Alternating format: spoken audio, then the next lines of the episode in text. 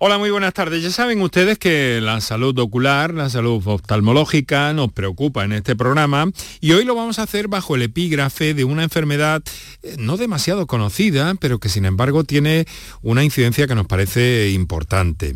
Hoy vamos a hablar de la uveitis. Se trata de una enfermedad inflamatoria que afecta a determinadas estructuras del globo ocular eh, y que puede ser discapacitante para la persona que, que la padece puede ocasionar eh, bajas laborales frecuentes y en este momento representa la tercera causa de ceguera en población entre 20 y 50 años en nuestras sociedades occidentales o desarrolladas. Vamos a entrar en esta materia para atender todas vuestras dudas que tengan que ver con este aspecto de la salud ocular y vamos a mm, conocer también la incidencia y el abordaje muy especial que se hace desde unidades multidisciplinares. En este caso nos vamos a situar en el Hospital Virgen de las Nieves de Granada.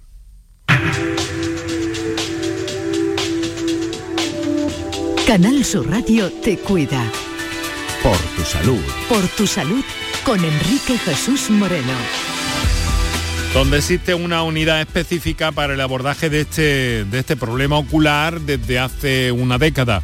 Eh, vamos a conocer los particulares, vamos a conocer la, la enfermedad, vamos a conocer cómo eh, se aborda desde estas unidades en las que intervienen no solo oftalmólogos, sino internistas, especialistas en reumatología, neurología, en fin, un abordaje complejo y nos satisface por otra parte comprobar que ya existen, y en este caso desde hace una década, una de estas llamadas unidades multidisciplinares que para algunas eh, cuestiones, para algunas enfermedades tan útiles y cómodas resultan especialmente para, para los pacientes. Y hay muchas de ellas en otros campos que se están poniendo en marcha por diferentes hospitales públicos de Andalucía. Aquí en Andalucía estamos con este ratito de la tarde por delante para hablar de salud y bueno, con los mejores saludos de Mariló Seco en la producción, con eh, Antonio Carlos Santana en el control central de sonido, con José Luis Álvarez en el control de sonido en Granada y con la realización desde Córdoba de Quique Iraundegui. Para contactar con nosotros puedes hacerlo llamando al 95 50 56 202 y al 95 50 56 222 o enviarnos una nota de voz por WhatsApp al 616 135 135 por tu salud en Canal Sur Radio. Bien, pues eh, vamos a hacer como siempre antes de presentar a nuestros invitados, repasar datos fundamentales de la pandemia y algo más a día de hoy en Andalucía. Eh, hoy es el día en el que, como sabéis, ha entrado en vigor la nueva norma que libera de la obligación de usar mascarilla en espacios exteriores, al aire libre. Mañana esta norma regirá en los patios de los colegios y hoy han subido los eh, contagios eh, registrados rozan los 10.000 en una sola jornada, casi cuatro veces más que ayer, y eso hace que la tasa de casos registrados suba también después de una semana a la baja. Contrasta que en siete días ha disminuido, sin embargo, un 25% la llamada presión hospitalaria.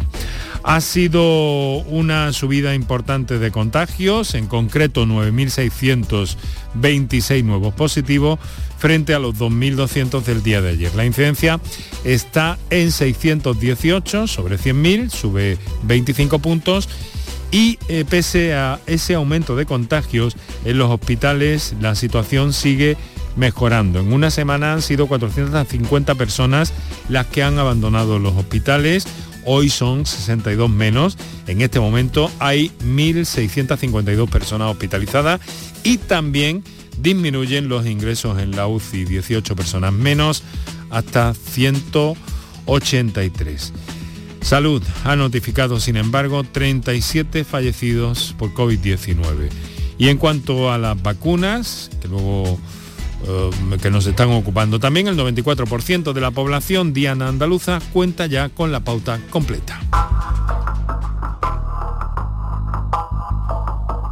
Con las cosas así, el consejero de Salud, Jesús Aguirre, confía en que la inmunidad alcanzada por el alto porcentaje de vacunación, superior al 90% ya, como les digo, de la población en Andalucía evite nuevas olas de contagios. Población inmunizada bien por la vacuna o bien porque eh, ha pasado ya la infección. El consejero de salud espera que se incremente la protección frente a nuevas variantes o subgrupos y confía en que esto ayude a dejar atrás esa llamada fatiga pandémica y a recuperar definitivamente, si es posible, la normalidad. Aguirre ha defendido no eh, haber adoptado ninguna medida restrictiva en esta sexta ola porque ha asegurado que responde a un comportamiento diferente y eso ha ayudado en parte a salvar la economía. Y además de todo esto, hoy queremos detenernos en echarle un vistazo al panorama internacional sobre el que mi compañero Chema Suárez ha elaborado un informe de situación. En todo el mundo se está terminando la obligación de llevar mascarillas en, los espacios al aire libre. En Nueva York, por ejemplo, desde hoy incluso se puede dejar de usar en interiores. Los países más desarrollados del planeta, que también son los más vacunados, comienzan a levantar esas restricciones asociadas a la pandemia. Este vistazo al globo con Chema Suárez. A estas alturas de febrero es más fácil contar los países que aún mantienen restricciones que los que las han eliminado, porque la lista de gobiernos que levanta la obligación de usar mascarilla en la calle crece por días.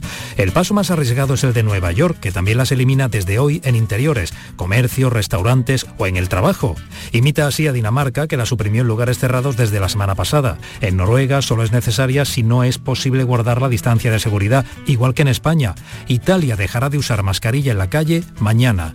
Y entre esta cascada de reacciones, Alemania es la excepción, que mantiene las medidas hasta doblar el pico de contagios, aún en alza en este país, y de modo similar Francia opta por la prudencia y no estudiará la eliminación del certificado de vacunación para entrar en bares y restaurantes hasta marzo o abril. Cuando todavía se producen un millón de contagios diarios en todo el continente, Europa planea un escenario sin restricciones ninguna, una brecha más entre el mundo desarrollado y el que no lo está, donde la pandemia todavía causa estragos, pero cada vez más lejos y más olvidado.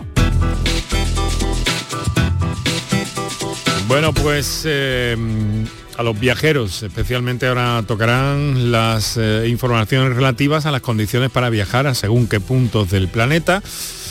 Porque, bueno, es cierto que se detecta ansia de alguna forma viajera en estos días y después de los dos años que llevamos ya de restricciones de alguna manera y muchas veces también de autorrestricciones en, todo, en todo el planeta. Bueno, vamos a entrar en el tema de hoy, la uveitis, una mm, enfermedad eh, que nos ha llamado la atención y que se aborda de forma eh, muy singular. Y nos gusta divulgar y nos gusta conocer y nos gusta desde luego dar respuesta a todas las preguntas que nuestros oyentes tienen sobre el tema y que pueden canalizar como siempre a los teléfonos y a las notas de voz que, que ahora recordaremos. Eh, mm, vamos a centrarnos en esta, en esta unidad específica eh, que está coordinada entre la de enfermedades autoinmunes sistémicas del Servicio de Medicina Interna del Hospital Virgen de las Nieves y la, mm, la relativa, la unidad de oftalmología. Voy a saludar en primer término al doctor Antonio Espejo, es oftalmólogo y trabaja en esa unidad, en esa consulta multidisciplinar sobre la uveitis. Doctor Espejo, muy buenas tardes. Hola, muy buenas tardes. Encantado de estar con vosotros. Pues encantado, doctor, de que haya podido acompañarnos a esta hora en la agenda de la tarde para contar a los andaluces a propósito del trabajo que realizan ustedes y de, de, bueno, de, una enfermedad que se me antoja, eh, en vista de la documentación que he repasado, algo compleja, ¿no, doctor? Eh, sí, quizá a veces es como un cajón desastre en el que encajan muchas patologías que les ponemos el nombre de uveitis, pero que se comportan de forma muy distinta y algunas de ellas son realmente complejas y suponen no solo un reto eh, para el diagnóstico, sino en cuanto al tratamiento. En, esta, en este último año han tenido ustedes eh, más de 1.100 consultas relativas a la uveitis en esa unidad, ¿verdad? Eh, sí, eh, bueno, sí queríamos aclarar, no son mil pacientes como tal, son mil, consultas. Exactamente, ¿no? Porque dependiendo del tipo de paciente, los cuadros agudos necesitan mucho control y los puedes ver incluso varias veces al mes y los pacientes que están estabilizados muy poquitas veces. Entonces, bueno, sí supone un esfuerzo grande y por ahí andan las cifras, sí. Parece ser que es una enfermedad, doctor, corríjame si me equivoco, eh, que, puede presentarse muy al improviso. Eh, efectivamente, cualquier momento sería bueno. Puede aparecer desde la infancia. Quiero hasta decir, las últimas décadas de, la vida. me refiero a dar la cara, ¿no? Que, no da, que no avisa de alguna forma, es lo que me. Sí, efectivamente, no avisa. Eh, bueno, cuando aparece tienes que intentar buscar los signos porque, bueno, porque a veces el pronóstico depende mucho de cuando hagamos el diagnóstico de si es precoz o no es precoz, precoz perdón. ¿Y, qué, qué, les llega? ¿Por qué les llega a ustedes? ¿Por qué vía les llegan los pacientes a esta consulta específica? ¿Qué, qué nota el, paciente? ¿Qué nota el enfermo? Sí, mm, bueno, cuando hablamos de uveitis hablamos, decíamos antes, ¿no? De muchas patologías que se encajan ahí. Eh, normalmente las dividimos anatómicamente como entre las anteriores, intermedias y posteriores.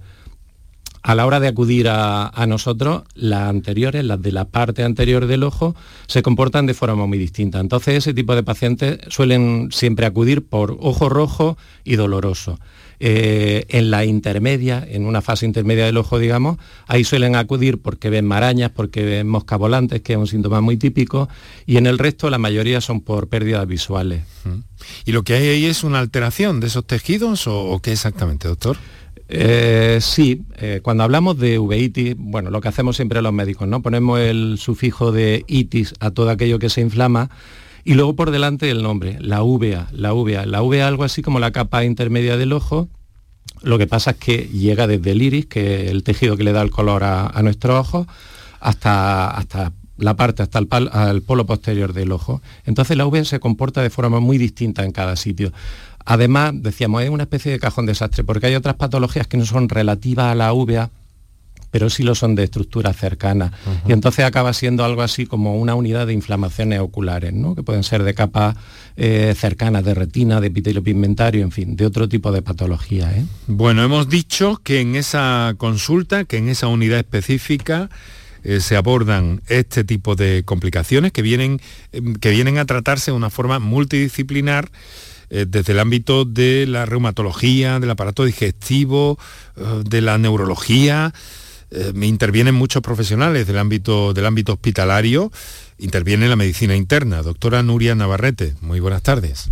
Hola, muy buenas tardes, Enrique. Muchas gracias por estar con nosotros, igualmente a usted. Díganos cómo es que, o sea, que puede haber una enfermedad de fondo eh, que sea la que provoque esta alteración que nos ha explicado el doctor Espejo. Sí, hay la uveitis, esta inflamación de la que habla el doctor Espejo puede ser el reflejo de, otro, de otra entidad que esté en ese momento manifestándose solamente por los ojos, pero que eventualmente pueda afectar a cualquier órgano o sistema del cuerpo. Entonces, esto es una complicación añadida al, diagnóstico de un paciente con uveitis. Ya no es solo intentar preservar la función del ojo, la estructura que tenga afectada, sino también hacer un estudio de investigación para dar con esa posible enfermedad que se está manifestando por ahí y si es posible pillarla en fases precoces. Em, sabemos que hay enfermedades que pueden producir uveitis en un no despreciable porcentaje de casos, como por ejemplo las espondiloartropatías, la enfermedad inflamatoria intestinal, la psoriasis, em, dentro del grupo de enfermedades inflamatorias, pero hay otras, como por ejemplo enfermedades neoplásicas, oncológicas, enfermedades infecciosas, enfermedades autoinmunes como el lupus, vasculitis, otras muchas, que obligan a, que nos obligan a planteárnoslas en función del tipo de uveitis que tenga la persona. Otras muchas veces, muchas veces no hay ninguna enfermedad asociada y en no pocas ocasiones, desgraciadamente todavía y a pesar de las técnicas de que disponemos, no podemos llegar a un diagnóstico final que nos permita excluir una enfermedad o confirmarla. Es decir, hay tres de cada diez, pacientes aproximadamente, entre tres, cuatro, eh, no conseguimos poner un nombre final a, esa causa de su, de su Una ecuación compleja, como en muchas ocasiones en, medicina, pero en este caso especialmente inquietante por, por la, cantidad de interacciones que, que, nos han manifestado que tiene. Doctora, esto de las consultas o de las unidades eh, multidisciplinares es una idea de la que cada vez más se habla. Ustedes llevan 10 años trabajando en este asunto. Hmm. Nosotros estamos convencidos de que las unidades multidisciplinares son ya no el futuro, sino una eh, realidad que tenemos que ir implementando cada vez que se nos plantee la situación. Y si no se nos plantea la situación, pues buscarla, provocarla, ¿no? Porque eh, no solo con la uveitis, que es lo que nos ocupa hoy, también con otras eh, afecciones que tienen los pacientes, pues se da la circunstancia de que mm, cada especialista aborda el síntoma o el signo del que él entiende. Por ejemplo, pues la uveitis el oftalmólogo o la piel los dermatólogos, el intestino los digestólogos, pero sin embargo hablamos de enfermedades con un nombre que explican todo y cada uno de esos síntomas. ¿no? Es decir, se requiere que haya un equipo de profesionales em, coordinados para ofrecer al paciente que en ese momento tiene, por ejemplo, una uveitis, una atención personalizada y dirigida, dirigida a tratarle en su conjunto, porque a veces puede tener una uveitis porque realmente lo que no va bien sea su enfermedad inflamatoria intestinal o su piel o sus articulaciones. Entonces, esta medicina clásica que venimos haciendo o que se ha venido haciendo, ¿no? el digestólogo se ocupa de su intestino, el internista se ocupa de lo que proceda y el oftalmólogo del ojo, sin saber cada especialista de qué habla el, colega, pues eso ya tiene que quedar atrás. Y estamos tan convencidos de ello que efectivamente nosotros llevamos, no 10 años, llevamos más, porque antes de que estuviésemos nosotros, esto ya se venía haciendo. Eh, a base de un esfuerzo eh, intenso entre, de, cooperación entre especialistas, en este caso de medicina interna y de oftalmología. Antes que nosotros hubo otros compañeros. Lo que pasa es que es de 10 años acá cuando hemos intentado formalizar esta actividad, montar esta unidad, darle visibilidad y bueno, y, significarnos un poco en el hospital para que los compañeros también sepan que estamos eh, accesibles y disponibles para, atender a esos pacientes. Muy bien, pues vamos a ir viendo todo eso, eh, vamos a ir viendo las soluciones que, que aportan ustedes a estas personas. Eh, doctor Antonio Espejo, doctora Nuria Navarrete, muchas gracias por estar con nosotros. Vamos a recordar a los oyentes los teléfonos, hacemos una pausa para nuestros anunciantes y enseguida entramos en materia. ¿Estás lesionado? Elige la fisioterapia avanzada de Clínicas Beyman. En Clínicas Beyman ponemos a tu servicio fisioterapeutas de primer nivel equipados con la última tecnología. Nuestra meta es tu recuperación. Somos la fisioterapia oficial de 18 federaciones deportivas de Andalucía si necesitas recuperar tu salud, tu rendimiento y tu bienestar, pide tu cita en clínicasbeyman.es. Mano de santo limpia la ropa, mano de santo limpiar salón, mano de santo y en la cocina, en el coche, en el watercloak, mano de santo para el hotel, mano de santo para el taller, mano de santo te cuida, mano de santo te alegra la vida, mano de santo, mano de santo, ponte a bailar y no limpies tanto, mano de santo, mano de santo, ponte a bailar y no limpies tanto. La mañana de Andalucía con Jesús Vigorra un programa informativo. Además, el Constitucional también se ha pronunciado sobre... De entretenimiento. Arturo Pérez Reverte, buenos días. Buenos días. Que te ayuda. Señor Calatayú, buenos días. Hola, buenos días. Y te divierte. La mañana de Andalucía son mejor. La mañana de Andalucía con Jesús Vigorra. De lunes a viernes desde las 5 de la mañana. Quédate en Canal Sur Radio. La radio de Andalucía. Para contactar con nosotros puedes hacerlo llamando al 95 50 56 202 y al 95 50 56 222 o enviarnos una nota de voz por WhatsApp al 616 135 135. Por tu salud en Canal Sur Radio. Enrique Jesús Moreno, por tu salud en Canal Sur Radio. Salud ocular, oftalmología y algo más. Eh, muchos, eh, muchos técnicos, muchos especialistas que tienen que intervenir en el tratamiento de la uveitis, como nos han explicado los doctores que nos acompañan esta tarde. Doctor Antonio Espejo, oftalmólogo, doctora Nuria Navarrete, internista en esa consulta, en esa unidad específica multidisciplinar sobre la uveitis una enfermedad, desde luego, llamativa y compleja. Eh, doctores, tenemos, eh, como saben, una serie de, cuestiones que yo quiero preguntarles, pero sobre el tapete nuestros oyentes van marcando la pauta también en el programa. Y aquí que intentamos dar referencia, eh, o mm, preferencia, mejor dicho, también a aquellos oyentes que utilizan el teléfono para ponerse en contacto con, con el programa. Así que, si les parece, vamos a atender a Mari Carmen y vamos viendo todas estas cosas. Mari Carmen, buenas tardes. Hola, buenas tardes. ¿Qué tal? ¿Desde dónde me llama? Dígame. Mira, desde Sevilla. Desde Sevilla, muy bien. Adelante, por favor. Mira, yo llevo seis años con uveitis. Mm, Tengo uveitis anterior crónica bilateral. Me suelen dar brotes, incluso tres, cuatro y cinco brotes en el año. Eh, estoy tratada en el Virgen de Rocío, también por internista, mm, pero la verdad, mm, de tantos colirios, mm, de tanto tratamiento, ahora tengo cataratas.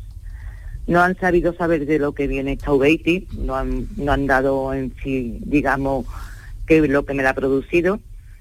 Me he estado poniendo el metro, me, Metotrexate. eso, en indiciones, en, en pastillas.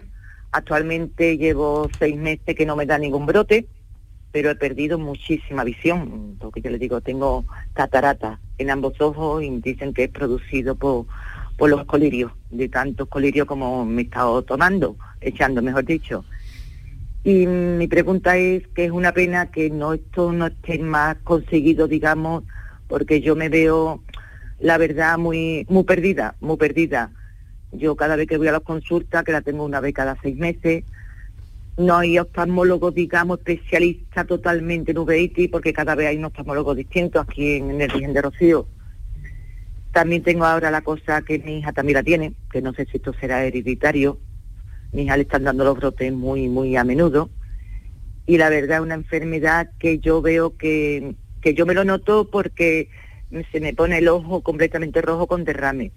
Pero antes yo me noto en mi cuerpo. Es que es una cosa muy rara, es una sensación que tú estás mala y no sabes lo decir lo que te pasa. Ahí es cuando yo me estoy noto que me va a dar un brote. Y así es, es un- una sensación en el cuerpo que estoy mala. ¿Pero qué tiene? No lo sé, pero me encuentro muy mal. Y la verdad es una enfermedad muy, muy oculta, muy rara y, y muy, no sé cómo explicaros, es que muy poco yo me meto en los foros, me meto en asociaciones, intento leer cosas, pero la verdad que esto es que te cambia bastante la vida. Una enfermedad silenciosa, vamos.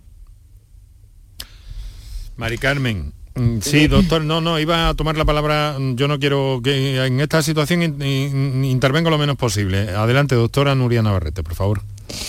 Bueno, Mari Carmen, buenas tardes. Pues siento, siento esa situación que comenta, que desgraciadamente no es, no es nueva.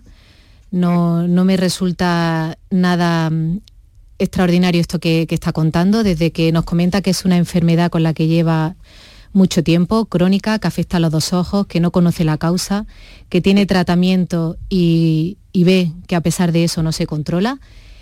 Y, el tema de los brotes. Ha tocado usted varios aspectos fundamentales que tenemos que nosotros siempre plantear en los pacientes con, con.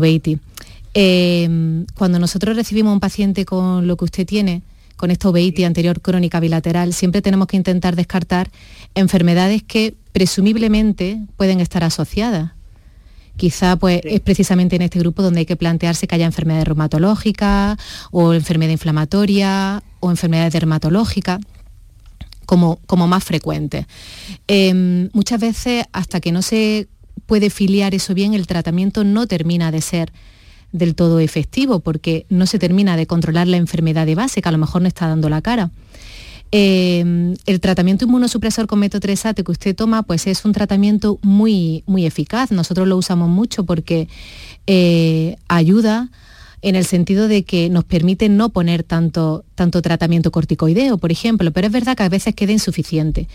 En su caso, muy probablemente sus especialistas se han planteado seguir haciendo una escalada terapéutica, porque el metotrexate es muy buen fármaco, pero bueno, no deja de ser un fármaco más en esa escalera que tenemos. Tenemos más cosas de las que tirar, bien nuevos inmunos, distintos inmunosupresores que se pueden asociar o incluso quitar ese. Y cuando la cosa no va bien, a veces en caso de uveitis anterior hay que poner incluso fármacos biológicos. No me quiero mojar yo mucho aquí porque como usted comprenderá, esto hay que individualizarlo, hay que sentarse. Sí, claro. Pero lo que le quiero decir con esto es que mmm, quizá hay que insistir porque hay una perspectiva terapéutica que a usted se le puede ofrecer. Me llama la atención que haya dicho que su hija está con algo parecido. No, no sé igual. O Mi igual, Ahora mismo eh, está con un brote. Ahora sí. mismo actual, ayer estuvo en urgencia Sí. y y mi hija, mm, vamos, también ha cogido la enfermedad, no sé si Claro. es hereditario. Mm, Y, No es ah, vamos, hereditario. No es hereditario, pero ¿sabe qué pasa? Que a veces hay un disturbio, una alteración del sistema inmunológico que subyace a Sí. todo esto. Se llama eh, enfermedad inmunomediada. Y eso, si bien no se hereda, sí es cierto que puede haber cierta eh, agrupación o cierta predisposición en la familia. Entonces, este antecedente, esta cosa que usted cuenta de su hija, sería interesante que la pusiera en conocimiento de los médicos que la vean, porque a veces Sí, da saben. información. Da Sí, sí, sí, información. lo- sí, lo saben, lo saben, lo saben. A mi hija la miran en el hospital de Barben, la doctora Rosario Andersen, y, y verá, mm, vamos, yo les digo que ayer estuvo con un brote, tienen que verla el día 21, Ujú. y ella es que el ojo, es que la miro y es que me da cosa por verle el ojo como lo tiene, porque se le hincha y la tensión del ojo altísima. Claro. A mí la tensión del ojo no se me sube, digamos. A Mm. mí me han hecho problemas de mm, para saber si algo de reuma y tal, y no y no han encontrado nada. Y claro, voy a revisión Claro. cada seis meses y si estás bien, pues bien, y si a los te vuelve Claro. a dar, otra vez chute, como yo digo, de corticoides y de indiciones. Sí. Es que A veces lo que pasa es que al poner este tipo de tratamiento de alguna manera modificamos el curso de la enfermedad subyacente si la existiera y eso viene muy bien cuando conseguimos controlar la inflamación en el ojo, pero a veces nos deja sin saber en qué hubiera terminado si lo hubiéramos dejado a su amor, ¿no? A su evolución libre. Es uno de los pagos que tenemos, pero se da por bien pagado si conseguimos que el ojo esté controlado. En su caso el problema es que ese ojo no está controlado y entonces o bien hay que plantearse subir dosis o asociar algo o cambiar, en fin. Eh, es un caso para sentarse, verlo y, y Sí, sobre- claro. y para tener esperanza y no perderla, ¿eh? porque usted ha dicho, no puedo decir por qué me dan los brotes, pero noto el nervio, ¿no? Sí. Es muy difícil que un paciente sepa identificar por qué le dan los brotes, pero eso que usted cuenta del nervio es muy común. Nosotros tenemos un estudio que está por, por terminar de, de- de publicarse, en el que estudiamos la, la asociación del estrés crónico, que es Sí, ese sí. pequeñito, pequeñito, pero diario sobre los ojos, y se reconoce como un potente desencadenante de brote. sí, Entonces, yo creo que también. hay que, hay que también abordar eso. En definitiva, es un abordaje de muchas cosas el que tenemos que hacer para llegar a controlar el ojo. ¿eh? Esto es muy interesante esto que me dice. Bueno, me lo anoto para más adelante. Este un estudio que están ustedes terminando. Bueno, Mari Carmen, Muchísimas gracias, muchas gracias a usted por nada, su usted. confianza. Sí. muchas gracias. Buenas mucho, tardes. y mucho ánimo. Sí, no, no queda otra. Gracias, buenas tardes. Entonces, Eh, Enrique, sí, perdona un momentillo. Adelante, es que, doctor. eh, Sí. Eh, por la parte ocular, ¿no? por la que me toca. Sí. Es que Mari Carmen eh, ha dado en el clavo con dos problemas muy importantes en la uveitis. Como Ya es les dije yo catarata- que los oyentes se manifiestan Claro. muy bien. ¿eh? Totalmente, es que ha dado perfectamente en el clavo. Son catarata y glaucoma son las dos complicaciones más frecuentes que aparecen en la uveitis. Entonces ella cuenta que tiene catarata y su hija además que tiene la tensión alta, ¿no? Eh, catarata y, y uveitis, inflamación ocular, se llevan regulares. El problema es cuando seleccionar la cirugía de catarata, el estado en el que está el ojo, porque a veces las inflamaciones de repetición condicionan que el iris está pegado al propio cristalino, ¿no? a donde nos sale esa catarata. Es una cirugía más difícil, pero sobre todo tienes que esperar un intervalo libre de inflamación, porque si no, a veces, bueno, vas buscando un beneficio y lo que encuentras es justo lo contrario, ¿no? Bien. Eh, a veces preparamos los ojos antes con corticoides generales, incluso después también. Pero ha tocado, ya te digo, dos de los temas más fundamentales en las complicaciones, eh, la catarata y el glaucoma. ¿eh? Bueno, voy a trasladarle, doctor, también, doctor Espejo, una cuestión que me ha llegado por, por escrito. Tengo ojo seco. ¿Tiene que ver con la, con la uveitis o es, que, o es que se me enrojece de tanta sequedad? Me plantea un oyente por vía textual. Sí, yo se lo voy a pasar, es que lo habíamos hablado antes, se lo voy a pasar a la, la doctora Navarrete. El ojo seco es una patología muy, muy curiosa y, y ella... Un bueno, colega suyo, un colega suyo nos dijo hace unas semanas que es la pandemia de la oftalmología del siglo XXI. Bueno, hasta el punto que parece que incluso eh, cuando hace una encuesta a personas con ojo seco y les preguntas que eh, cuántos años de vida eh, sacrificarían por no tener ojo seco, resulta que es la patología por la que más sacrificarían. Imagínate si es importante y molesta a las personas que lo tienen. ¿eh? Caramba, qué encuesta más singular, no la sí, sí, sí, no, lo es. No, dice, fíjate, de si prefiero vivir tres años menos pero no tener esto, ¿no? Y te lo eh, bueno, pues te hacen esa encuesta y te lo te preguntan por otras patologías. Pues llama muchísimo la atención. la doctora Navarrete conoce mucho de ojo seco. Adelante. Venga. Bueno, a ver, el ojo seco es una afección muy común que en algunas ocasiones se relaciona con patologías autoinmunes que a su vez, no de forma frecuente, pero sí está bien descrito, pueden producir uveitis. Quizá eso podría ser un nexo ¿no? entre la uveitis, el ojo seco. Eh, a veces los tratamientos que se ponen en los ojos, los corticoides por ejemplo, pueden también favorecer la falta de hidratación de la parte más anterior del ojo y producir esa sequedad que es tan molesta y tan limitante de la calidad de vida y con frecuencia este síntoma lo subestimamos y no le hacemos mucho caso. ¿Eh? Eh, estamos tan implicados con esto que, y también como reflejo de, lo bien que nos llevamos los dos servicios, hemos puesto en marcha con la doctora Carmen Gómez y con el doctor Carlos Rocha, oftalmólogo, un, un protocolo de ojo seco para facilitar ese trasiego de pacientes entre nuestra unidad y la suya y que sean vistos por, por, oftalmólogos especialistas. El ojo seco puede reflejar una actividad inflamatoria del ojo distinta a la de la. Hay una enfermedad que es el síndrome de Segren, en el que se produce una disfunción glandular, una alteración de la función de la glándula, entre otras de las glándulas eh, lacrimales. Y esto afecta de forma importante, lógicamente, a la hidratación del ojo. A veces las inflamaciones crónicas también se produce una alteración en la glándula de, meibomio, que son otras glandulitas que se encargan de producir una grasita que también nos hidrata.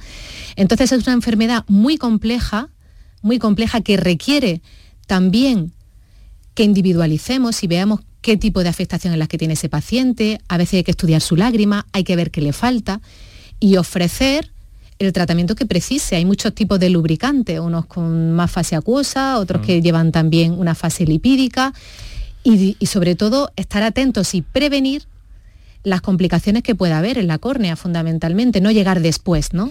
Cuando la persona lleva tiempo, años, incluso quejándose del ojo seco y a lo mejor cuando llega a la valoración ya tiene una úlcera corneal. No, eso, ese es el peor de los resultados. Tenemos que atender a esos pacientes antes y plantear si hay una causa que lo explique o si no, porque muchas veces las propias condiciones ambientales, el estrés, el estar mucho tiempo trabajando con pantallas, todo eso empeora la, hidratación del ojo, ¿no? Y son cosas que hay que tener en cuenta. Claro, deduzco también de esto que me dice que no vale que no vale cualquier eh, lágrima. decir cualquier lágrima, Sin duda no. Para cada persona, cada persona tiene Sin duda no. Y además las mejores no se financian. Aprovecho y lo digo. Para contactar con nosotros puedes hacerlo llamando al 95 50 56 202 y al 95 50 56 222 o enviarnos una nota de voz por WhatsApp al 616 135 135 por tu salud en Canal Sur Radio. 6 de la tarde, 38 minutos, 22 por tanto para las 7, aquí por tu salud, Canal Sur Radio, nuestro saludo a todos los oyentes que nos sintonizan en el directo de la tarde de Andalucía y a los que lo hacen a través de la redifusión de este programa, así como a través de las aplicaciones o plataformas de Canal Sur Radio. Eh, nos acompaña la doctora Nuria Navarrete, el doctor Antonio Espejo y nos acompaña también al teléfono que lleva un ratito esperando Francisca, que nos ha telefoneado desde Granada. Francisca, muy buenas tardes. Buenas tardes. Eh, eh, me va a tener que bajar el volumen de la radio. Esto es un clásico, porque si no se acopla y no nos entendemos. Francisca, si puede bajar la radio y me escucha por el teléfono, muchísimo mejor, ¿vale? ¿Está bien ya? ¿Está bien? Sí, la escuchamos más claramente. Francisca, díganos. Mire usted, yo soy una persona que, tengo la vista muy mal. Me han operado ya dos, de los dos ojos de desprendimiento de retina. Me han operado de catarata. Y ahora llevo un tiempo que tengo los ojos fatal. Yo estaba, vaya, estaba contenta porque después de tener los ojos tan delicados, pues yo no tenía este problema. Y se ve que es ojo seco, ¿sabe usted? Y estoy, nada más que limpiándome, no sé, las lágrimas que me voy a echar, me he gastado ya un dinero, algunas caras que me las han mandado el oftalmólogo y ninguna me va bien. Y estoy muy preocupada yo por eso, porque digo, yo estoy muy mala, con uno no veo casi. Bueno. Me operaron muy joven, con 38 años me operaron uno en Barcelona que vivía yo, me operaron en el Barraca. Y otro me operaron aquí en, en el clínico, aquí en Granada. y estoy muy preocupada, he ido dos veces a, a urgencia y me dicen eso, que es el ojo seco, pero estoy negra de echarme lágrimas y yo no sé lo que voy a hacer. Bueno, ha aparecido el ojo seco de lo que estábamos hablando, la llamada de Francisca a Doc, doctores. Sí, ¿Qué ven eh, aquí? Bueno, eh, buenas tardes, Francisca. Nos cuenta Buenas muchas tardes. cosas, ¿no? Sí, quizás poco relacionado con, con nuestro tema, con la uveitis, o por el nexo ese que teníamos de unión con el ojo seco y la córnea. Es fundamental que se valore eh, la causa del ojo seco y luego, igual que en el resto de las patologías, eh, empezamos con un tratamiento y acabamos con otro. No hay puertas que, estén cerradas totalmente. A veces, aparte de las lágrimas, es necesario, bueno, pues a veces usamos suero autólogo, que es una especie de preparado, como un colirio que sacamos desde nuestra propia sangre. Usamos otro tipo de fármacos que favorecen la secreción acuosa. A veces ponemos tapones en los puntos lagrimales, pero claro, necesita que cada caso sea evaluado individualmente. Pues yo he ido, mire usted, dos o tres veces a urgencia y no me mandan nada más lágrimas. Una vez iba con los ojos muy rojos, y pero ni una gota, vaya, me mandaron en el pueblo que estaba, me mandaron una gota, pero me dijeron que no me la echara más de tres días, me parece. Y claro, fui a urgencias, porque yo estaba en un pueblo cerca de aquí de Granada, y me vieron allí en el hospital, en Loja. Y, y me vieron y ya eh, viendo que no me ponía mejor, he ido aquí ya a Granada dos veces, pero a mí no me han dicho que se y esto tendrá algún tratamiento, nada más que las lágrimas, y yo estoy negra de echarme unas lágrimas, unas caras, me he gastado Claro. dinero Sí. bastante las lágrimas. Pero ha Sí. hablado, ha hablado, Franci- ha hablado Francisca, doctores, de, de enrojecimiento también y que ha ido a urgencias, ¿no? Porque tenía dolor, Francisca. tenía dolor no muy rojo los tenía. Ya se me ha quitado ¿sabe usted? pero que lo tuve muy rojo y digo voy a ir a urgencia y he ido ya dos veces en esta pandemia. Ya ahora tengo para los oftalmólogos tengo para marzo. Pero vaya urgencia he ido dos o tres veces que me dieron los oftalmólogos vaya que subí que no fue Sí. en urgencia que me Bueno, Fra- a los Vale, Francisca, eh, doctor eh, Espejo, ¿ve relación Sí. con la uveitis aquí? ¿Puede haberla? ¿No puede haberla? No, realmente No la por lo que nos cuenta, mm, no, no suele tener relación. Lo que pasa es que quizá La urgencia... la atención, ¿no? No, la tensión tampoco pone el ojo rojo, pero quiero decirle que a veces la urgencia no es el mejor sitio para ir a hacer un diagnóstico de una patología que requiere determinadas exploraciones. Entonces creo que lo que debe de hacer es ir a su médico de familia, que le proporcione una cita con el oftalmólogo y que se evalúe toda la Ya la superficie tengo, del ojo. tengo, Pues Claro, entonces hacemos una medida de, de la función lagrimal, hacemos los test que nosotros hacemos y buscamos la causa de ese ojo seco y en función de la causa que encontremos se le pauta un tratamiento u otro. Bueno, pues Francisca, muchas gracias y mucho Pues, ánimo. Y, Muchas ah, gracias, que mire, Ánimo, que ya sí, fui al oftalmólogo y tampoco me mandó el oftalmólogo nada. bueno, pero ahora en Sí, marzo, en marzo tiene una buena expectativa, mujer, no Sí, desconfíe. en marzo tengo que ir a ver si ya, porque estoy ya harta y muy preocupada porque yo tengo los ojos muy mal. Ya le Bueno. digo que me han operado de los dos ojos de deprimimiento. Vale. Con uno no veo casi, ¿sabe usted? Bueno. Francisca, pues a ver si a ver si damos con a ver si la medicina da con, con la tecla en este caso y mejora mejora su bienestar. Un abrazo, Francisca. Un abrazo, un abrazo para ustedes. Muchísimas gracias. Muchísimas gracias a usted por su confianza siempre. Bueno, estamos hablando de uveitis. Ha salido el tema ojo seco. Yo me temía, en cierta forma, también tenía que plantearlo, ¿no? Con, Sí. con la presencia de, de los doctores que nos acompañan esta tarde. Pero Y yo que- creo que hace, hace justicia al comentario que ha hecho al inicio, ¿no? La pandemia de, de nuestro siglo. Sí, bueno, Y lo que- dijo un colega suyo. No, no, claro, por eso digo. Y luego también hemos hablado de los años de vida que sacrificaría cada persona porque Mm. Sí, desapareciesen los síntomas. O sea que tiene muy difícil control y es muy sintomático. O sea que Eh, lleva razón Francisca. Eh, entonces, eh, una vez que tienen ustedes diagnosticada, doctores, una, una uveitis, eh, tiene, claro, el abordaje que hacen muchas veces está provocado por otra enfermedad que se ha manifestado ahí en el ojo, lo que tienen que abordar es la otra enfermedad, ¿no? O cuál es la estrategia terapéutica que ponen ustedes en marcha, grosso modo. Eh, bueno, a ver, la puerta de entrada eh, suele ser el ojo, de lo- como estamos hablando aquí ahora, ¿no? Pero yo creo que el oftalmólogo tiene, es como si el paciente fuese un puzzle muy grande y complejo y el oftalmólogo solo tiene una, una pequeña ficha y el resto de la ficha la tienen entre el resto de los especialistas. Entonces, una cosa es el screening de la patología eh, que pueda estar asociada a, a la uveitis y otra cosa el tratamiento, porque Realmente hay veces que no llegamos a ninguna conclusión diagnóstica, pero sí sabemos realmente lo que tenemos que hacer. Está muy bien establecido, ¿no? Y entonces, como hablaba la, la, doctora Navarrete, hacemos una escalada terapéutica. Empezamos en el primer escalón con esteroides, en el segundo tenemos inmunosupresores y en el tercero tenemos los fármacos biológicos. En función de la respuesta pasamos de uno a otro, empezamos de arriba abajo o al revés. Y evidentemente, cuando tenemos patologías que son distintas, que no es solo eh, la uveitis, hay que buscar una diana común. Una paciente que pueda tener una enfermedad inflamatoria intestinal, necesitamos algo que controle los dos procesos inflamatorios, ¿no? la intestinal y la ocular. Es curioso esto del puzzle que usted nos ha gráficamente señalado, porque casi casi que es, aplicable a todo el marco, a todo el universo de la, medicina. Bueno, vamos ahora vamos a hablar, eh, hemos hablado del abordaje Vamos a hablar de por qué es tan difícil, por qué es tan complicado un diagnóstico preciso en el caso de la uveitis, pero antes vamos a atender otra llamada que tenemos desde Tomares, Sevilla, con Inmaculada. Buenas tardes, Inmaculada. Hola, buenas tardes. Encantado de saludarla. ¿Cómo está? Pues bien, estoy bien. Eh, mire, mi pregunta es, yo pasé una uveitis hace años, eh, bueno, mientras llegué a que me trataran a Virgen de Rocío, a la unidad de colagenosis, eh, estuve yendo y viniendo a varios hospitales. Bueno, el caso que ya dieron con un tratamiento que, si no recuerdo, era micofenolato de mofetilo.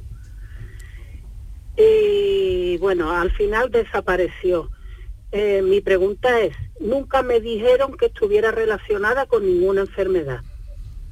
Mm, ¿Eso con el tiempo puede volver a despertar o mm, es que mi duda es que me vuelva a volver a pasar? Mm.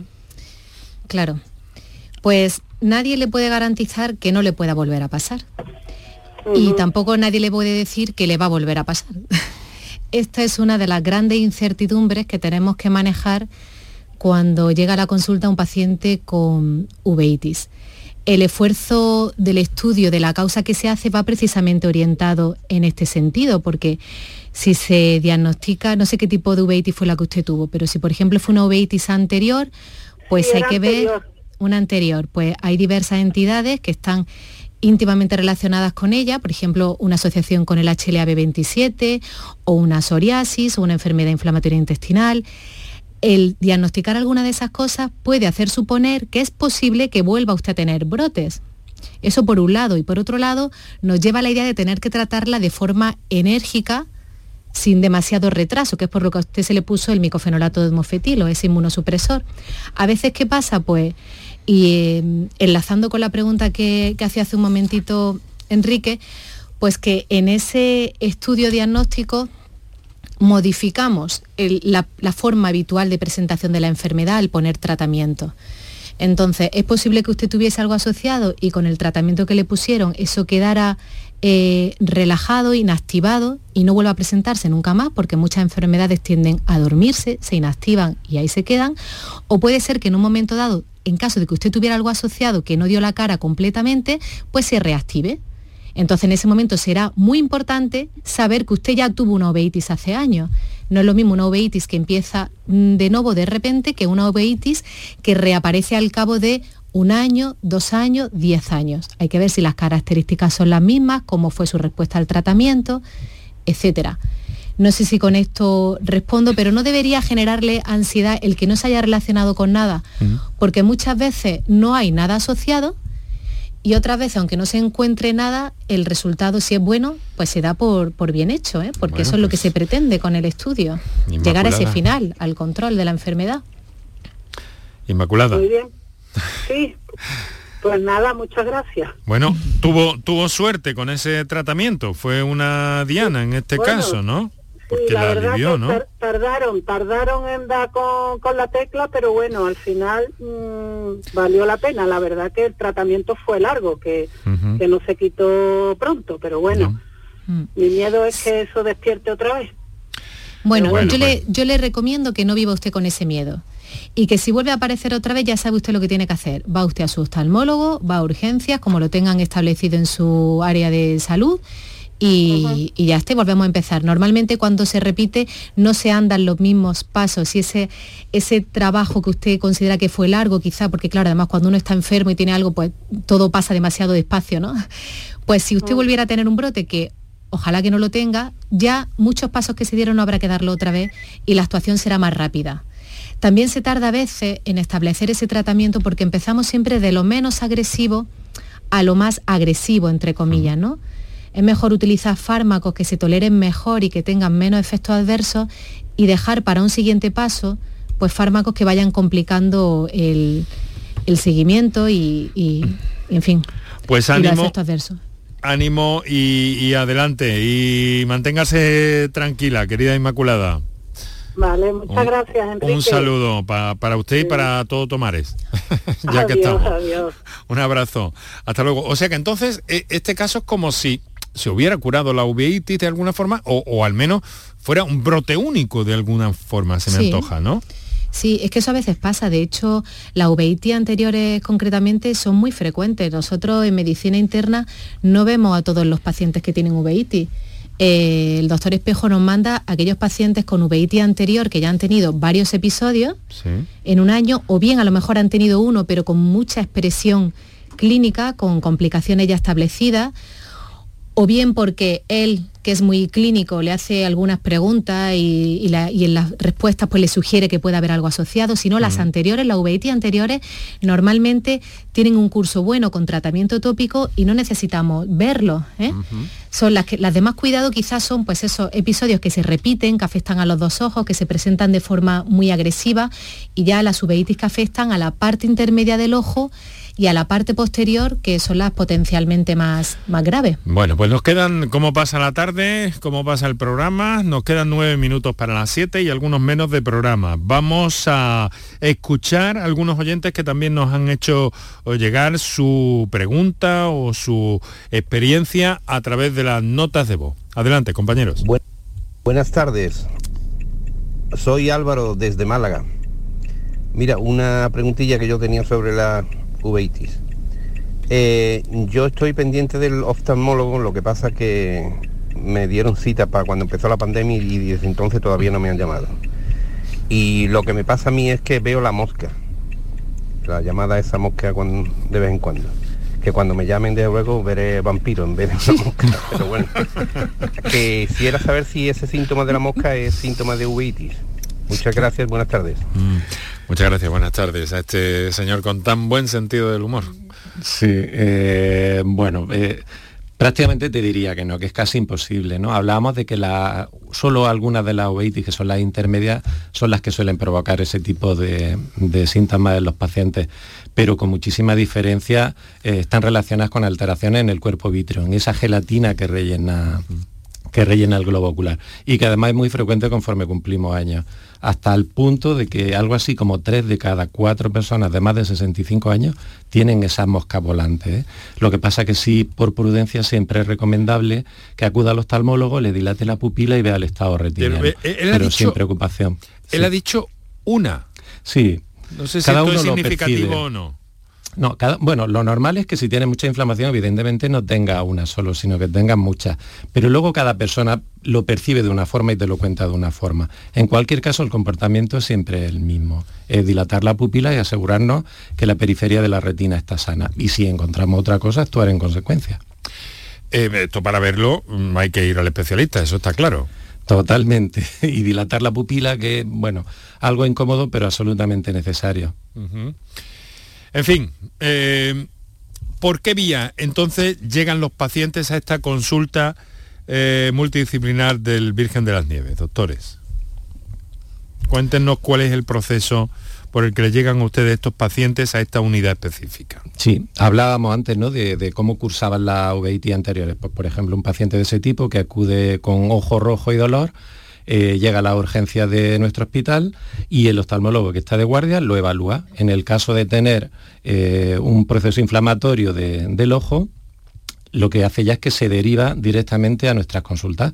Yo le hago esa valoración y en función del tipo de patología que sea, del número de brotes que tenga, entonces directamente ya nos ponemos en contacto con la doctora Navarrete. Se hace el screening general y la evaluación del diagnóstico y, y del tratamiento Bueno, pues la hacemos de forma conjunta, tenemos sesiones en las que eh, incluso vemos físicamente las pruebas de los pacientes eh, y en función de cómo va evolucionando vamos cambiando, o sea, intentamos individualizar el, el tratamiento. Esto de las consultas multidisciplinares les da a ustedes más trabajo, ¿no, doctora? Pues sí, pero no porque al final facilitamos la asistencia al paciente, que es lo que él quiere, y de forma indirecta nos facilitamos la vida a nosotros mismos. Eh, para un internista, acercarse al ojo eh, no es una cosa que se nos presente todos los días, hay que tener ese interés y hacerlo. Y es de la mano del oftalmólogo como nosotros entendemos lo que pasa en el ojo o hay comunicación o no accedemos al problema del paciente. Entonces, no, no es complicarnos. Muchas veces los pacientes ya tienen una enfermedad diagnosticada. ¿eh? No, he dicho no, he dicho complicarse, sino dedicar más sí, tiempo, pero nos más gusta esfuerzo, mucho. más es que tenemos, tenemos ese problema nosotros. nos, gusta, nos gusta mucho porque vemos que hacemos una... eh, hay La casos que hay casos en los que no se puede hacer mucho más y hay gente que que por desgracia pues llega en situaciones muy tardías Ya. o simplemente no responden a los tratamientos, que esto se da con más frecuencia de la que nos gustaría, ¿no?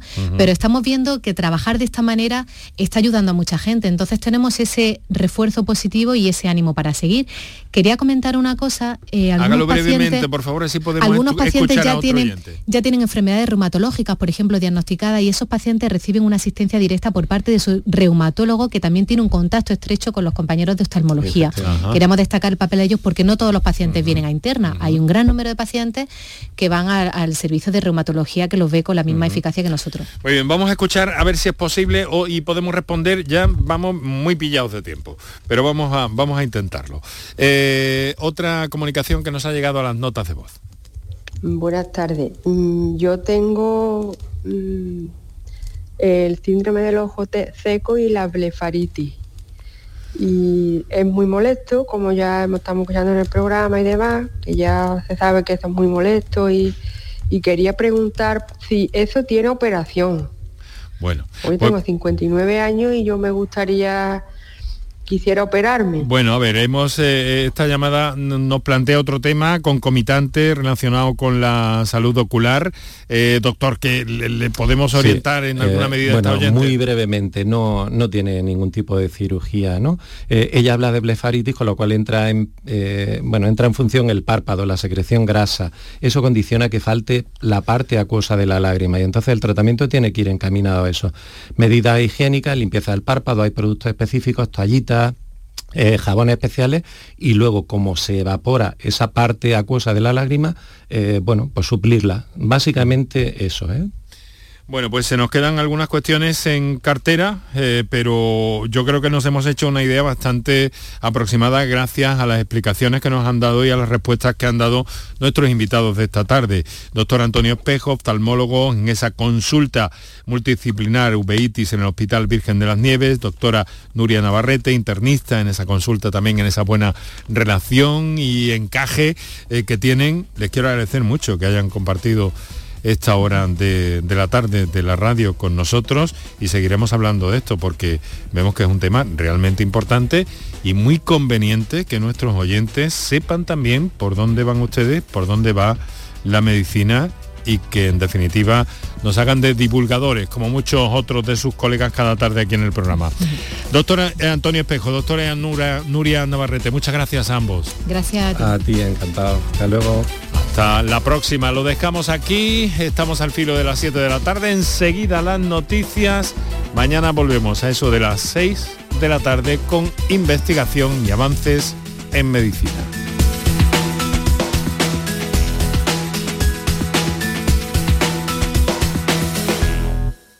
Las mañanas del fin de semana son para ti, con Andalucía en la radio, con toda la luz, el talento y la alegría de nuestra tierra, con nuestra historia, cine, flamenco y toda la actualidad del fin de semana. Días de Andalucía, con Domi del Postigo, los sábados y domingos desde las 9 de la mañana. Quédate en Canal Sur Radio, la radio de Andalucía. Canal Sur Radio, Sevilla. Yo ya no pago por mi consumo y digo chao, digo chao, digo chao, chao, chao, a tú lo mismo. Vente conmigo, nuestro petróleo es el sol. Dile chao. Bienvenido al autoconsumo. Dimarsa.es Bienvenidos a Sacaba. Mil metros de electrodomésticos con primeras marcas. Grupos Whirlpool, Bosch y Electrolux. Frigoríficos, lavadoras, hornos, vitros. ¿Quieres más? Aires acondicionados, aspiradoras, pequeños electrodomésticos. Y financiamos en 12 o 20 meses sin intereses solo tú y Sacaba. Tu tienda de electrodomésticos en el Polígono Store en calle nivel 23. Ven a ver nuestra exposición y sus 25 años de experiencia. Sacaba. ¿Sabes que en Concesur dos hermanas te regalan la luz de emergencia V16 homologada? Ven a realizar el mantenimiento de tu Mercedes-Benz y llévatela totalmente gratis hasta el 31 de diciembre. Infórmate en nuestro taller autorizado Mercedes-Benz de Concesur dos hermanas o llamando al teléfono 955 634 400 marcando la opción de cita previa.